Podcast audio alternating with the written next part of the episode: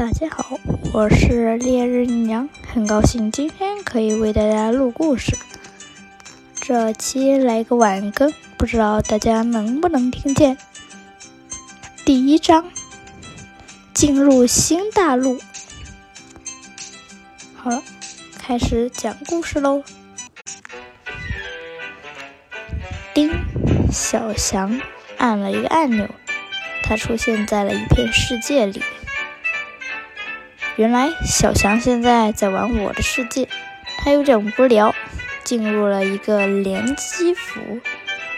他进了一个服务器，叮，他进入了世界，啪的一声，他瞬间就和这个大自然来了个亲密无死角之吻。小翔吐吐嘴里草，爬了起来。只见眼前是一片方方正正的世界，草块是方的，木头是方的，树叶是方的，动物是方的，连太阳也变成四方形了。啊哈！小羊说道：“又来到这个熟悉的世界了，不知道这个世界有没有 NPC？” 小羊走着走着。看到几个告示牌，随着告示牌走了过去。果然，咣的一声，他撞到一个人。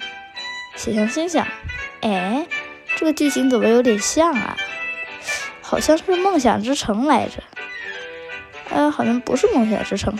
管他呢，如果是 NPC，向他索要的道具。果然呢，果然，这个正是这个游戏里的 NPC。那个 NPC 说道。”你好，我是这个世界的 NPC。我知道你是一个新手玩家，所以你可以获得你的新手福利。但是你先要做一个任务，砍到五块木头。小强轻轻松松撸下五块木头，跟他交换了一把木斧头。小强拿起木斧头就像一棵树凿去。俗话说得好，以毒攻毒，以牙还牙。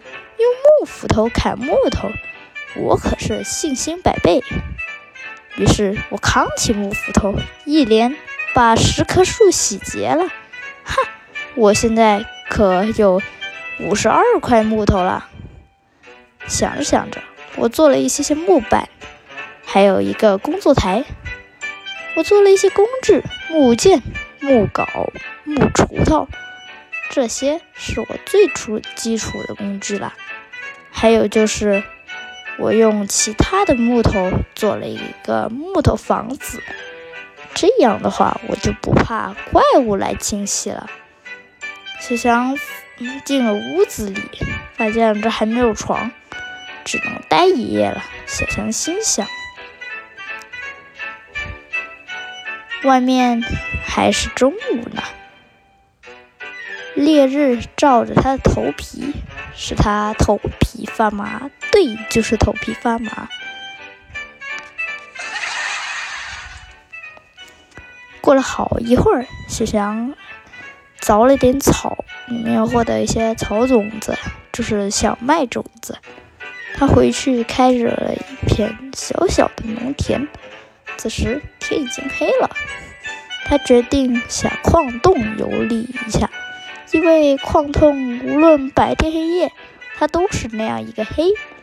小翔顿时觉得家里好黑暗，于是他从背包里掏出四支火把，这是官方送给的福利。